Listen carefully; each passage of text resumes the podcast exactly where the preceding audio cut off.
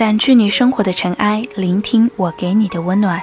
这里是一家茶馆网络电台，我是浩然。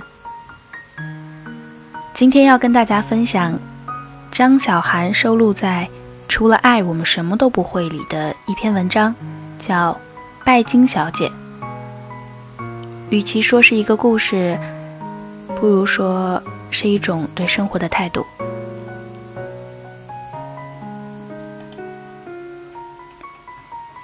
拜金小姐，第一次知道“拜金小姐”这个词是两千零三年，陈珊妮发了新的专辑《拜金小姐》。那时候我才十二岁，还不能完全理解这个词的意思，但是光是听听字面，就感觉很美，像是一幅塞尚的油画。能记得塞尚这个名字？是高中的时候美术老师说的话。他说，在收藏圈的生意人都希望能有一幅塞尚的画挂在家里。据说色泽鲜明的色块中都藏着钱的秘密。虽然后来我几次向画画的朋友证实，他们都摇摇头，很可能是我高中美术老师的一时胡说，但我依旧深信不疑。成长过程中，“拜金”这个词一次次被提起，被推向风口浪尖，被讨论，被沉迷，被唾弃。我也没有辜负自己十二岁的诺言，一直走在爱钱和赚钱的康庄大道上，不曾动摇，并且直言不讳我对金钱的热爱。但是直到最近，随着《小时代》连续两个暑假的敛财之旅。我才真正的不断被问起这个问题：你觉得电影传达的意义是什么？你们九零后爱钱吗？你为什么那么爱钱？钱对于你们年轻人来说意义又是什么呢？那么，我来讲几个自己和钱相关的故事吧。可能不是谁都那么幸运。像没有营养的偶像剧一样，作为一个平凡无奇的少女，遇上一个多金的高富帅。十分犯贱的说一句，无独有偶，我在少女时代恰巧谈了这种恋情。如果说是出于金钱的角度喜欢上他，那是对他帅气的外表不负责任；如果因为帅气高大喜欢他，那是对他有趣的性格的不负责任。我们在一个聚会上认识，所有人晃着酒杯喝红酒的时候，他把我拉到角落，开了一瓶二锅头。我和他在和平饭店的窗台上，看着不眠不休的上海夜景，一人一口白酒，拉的哈气，说好爽好爽。后来，我用眼线液把自己的电话号码写在纸上。塞进他的名牌背包里。那个时候，我离着十九岁还有一个月。很坦诚地说，好想去他们的世界看一看。每段感情的开始，都不能单一的去推敲原因。毕竟，谁爱谁，谁和谁走到了最后，是很随机的。和他交往后，所有人，包括我家人在内，翘首期盼目睹一段王子和草民的童话故事。我坐在一踩油门就引起整条人行道侧目的跑车里，每年暑假去香港扫货，住遍了上海的五星级酒店，每天起床一遍遍去玩弄免治马桶，测试。到底离它多近，盖子才能自己掀起来？背着同学一年生活费也买不起的包包，装了一堆书去上课。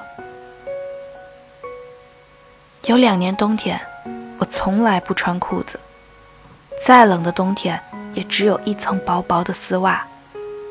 再冷，我也不弯腰，在街上从容奔走。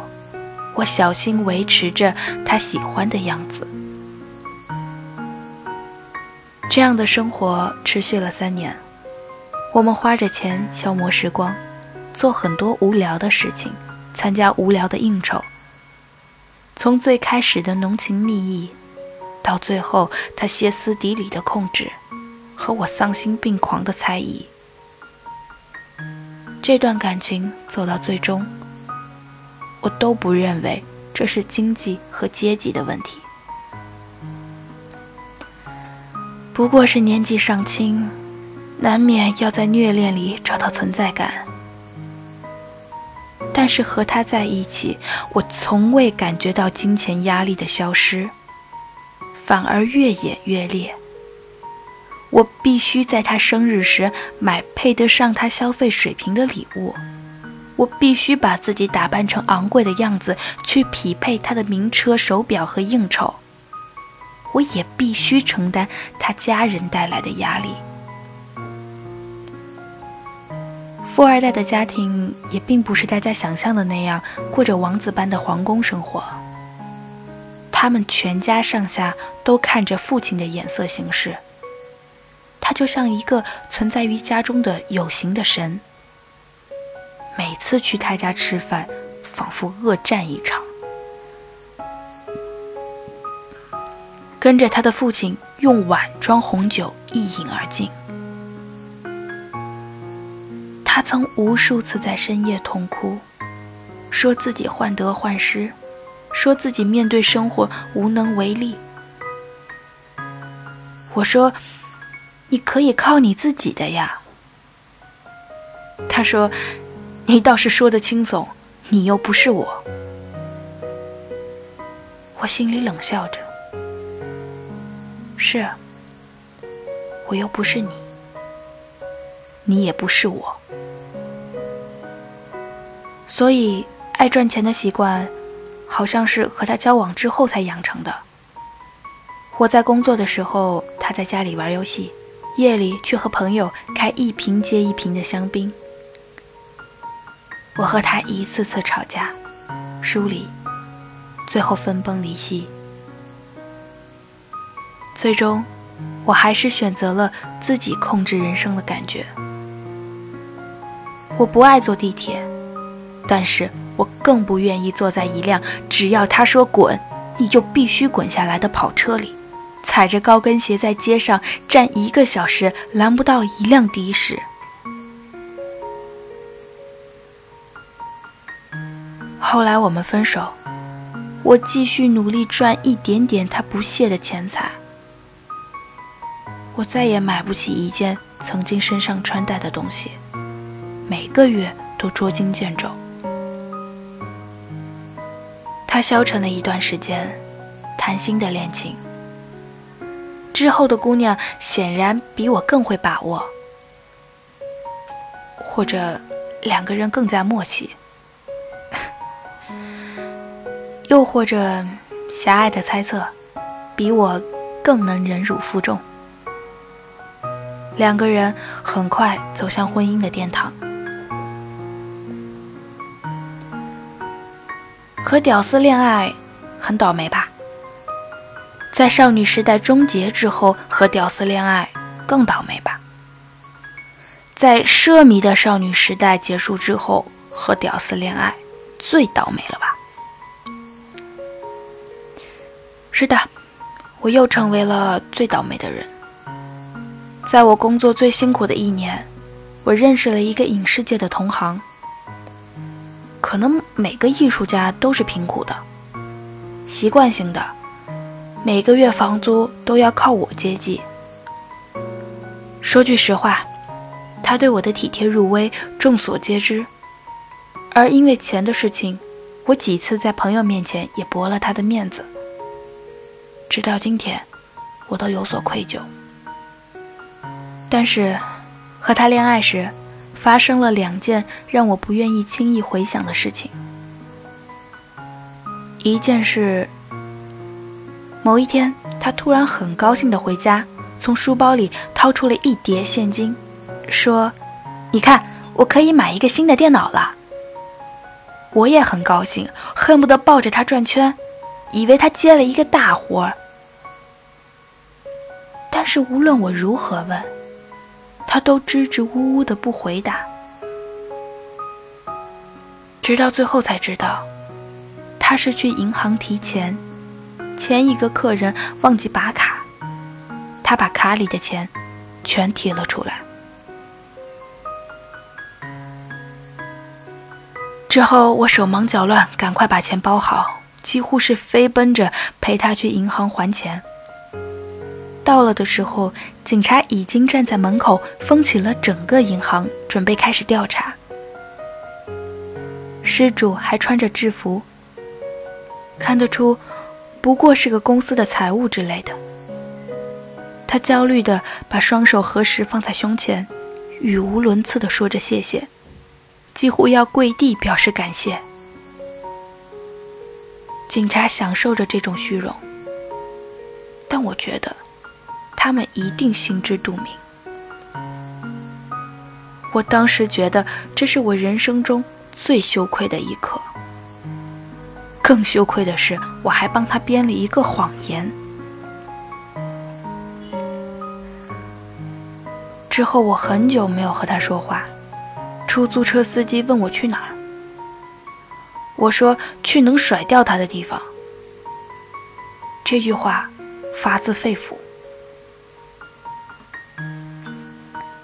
风吹着我们的脸。他最后哭着说自己处境不易，他也是想让我生活的更好些，给我买贵的礼物。我让他住口。我的内心实在不想帮他分担这种愚蠢的罪责。而后，他还是对我很好，可是我从心底里开始厌恶他。他每次靠近我，我都厌恶。那种厌恶是难以名状的，但是我相信你们一定都懂。不久之后，我们分手了。听说和他分手，曾与他一起工作的伙伴跟我说：“这段恋情早该终结，你们不是一类人的。”我说。话也不能这么讲，散买卖不散交情。他想了很久，还是没忍住告诉我，有一次工作，他偷了客户前台的手机，最终被客户追查出来，才结束了合作关系。他也是哭着忏悔，说自己穷的处境，拿起打火机还要烧掉自己的手。那些话和对我说的如出一辙，而之前的故事我并没有告诉任何人。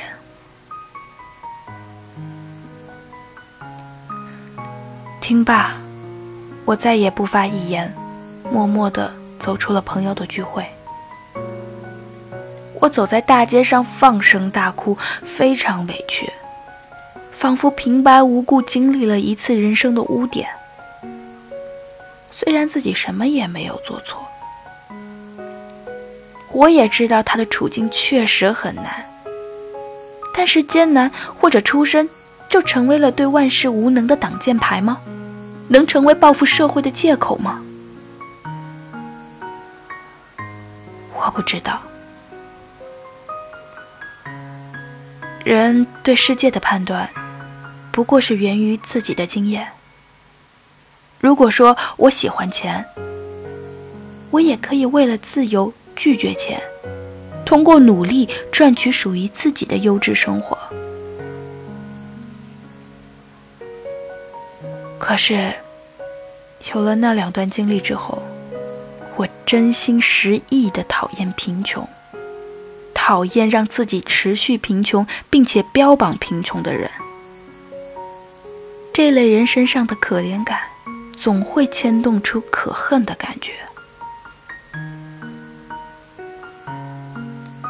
想到蔡康永说过的一句话：“钱就像是武侠小说里的武功，可以作恶，可以行善。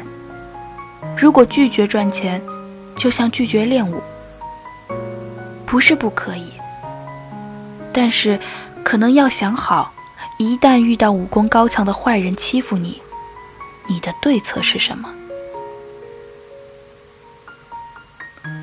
我认得一个老板，曾经多位中国最著名的作家都是他挖掘出来的。少年得志，几起几落。前些时候投资手机游戏失败，人到中年要变卖房产，不想几个月后又开出沪上最有名的餐厅，照样意气风发。想到关于他的一个故事。曾经，余华写过他，说他是穷到身无分文，也要把自己的美国护照插在的确良汗衫口袋里的人。每次看到他，想到这个段子，我就觉得对生活充满了希望。现在，我终于可以回答：钱对于我来说算什么？这是一种向上的欲望，对于生存和美好生活的欲望。虽然很残忍，但是不得不承认，很多的时候因为穷，感情里再美好的部分，都可以在结束后荡然无存。故事还没有完。我无意间在另一个场合见到了分手两年的高富帅。虽然他很小心，但是我还是看到了他在走向我时藏起戒指的小动作。他开车送我回家，一路上我们聊了朝着截然不同的方向走的两年，大多是场面话，其中所谓的快乐和真实的痛苦。只有经历的人才能知道。车停下来，他从后备箱拿出一盒首饰送我，里面是我一直喜欢的那款项链。他说今晚在月榕庄留了一间套房，我们可以接着聊。我笑着拒绝了，他有些意外，我也有些意外。我跟他挥手告别，他问为什么？我说没有为什么。我们现在眼界不一样了，你的世界我也看过了，但是我的世界你现在看不到。之后我转身上楼，这一刻我才真正明白。爱情中的平等是什么？它根本不能用物质来衡量，更不能用缺乏物质来考证。就是两个人看待这个世界的方法是否相同，是否愿意一起牵手去看看新的风景。而我始终坚持做一个养得起自己、打扮漂亮、有固定朋友圈的人。活成一个完整的圆，不是说不再需要生活中塞进另一个人，而是时刻准备好不以条件交换为前提去爱人。即便在感情散去时，我也能干净利落的去爱别人。我想，这样的拜金小姐比那些认为爱我就要包容我的蠢丑穷的人。更尊重爱情，所以，作为一个拜金小姐，我努力的去寻找一个拜金先生。我们开着挖掘机去挖掘这个世界上的金币和完成任务之后的满足感。有了钱，我们才能理直气壮地说我们很爱钱。但是，我们不用钱去买自尊、买存在感、买对生活的自信心、买那些。我们与生俱来的东西。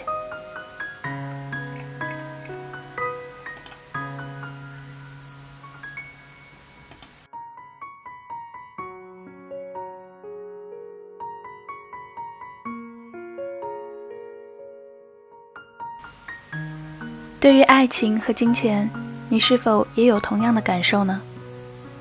做一个对生活充满了热情的拜金小姐，去寻找属于你的拜金先生吧。这里是一家茶馆网络电台，我是浩然，我们下期节目见。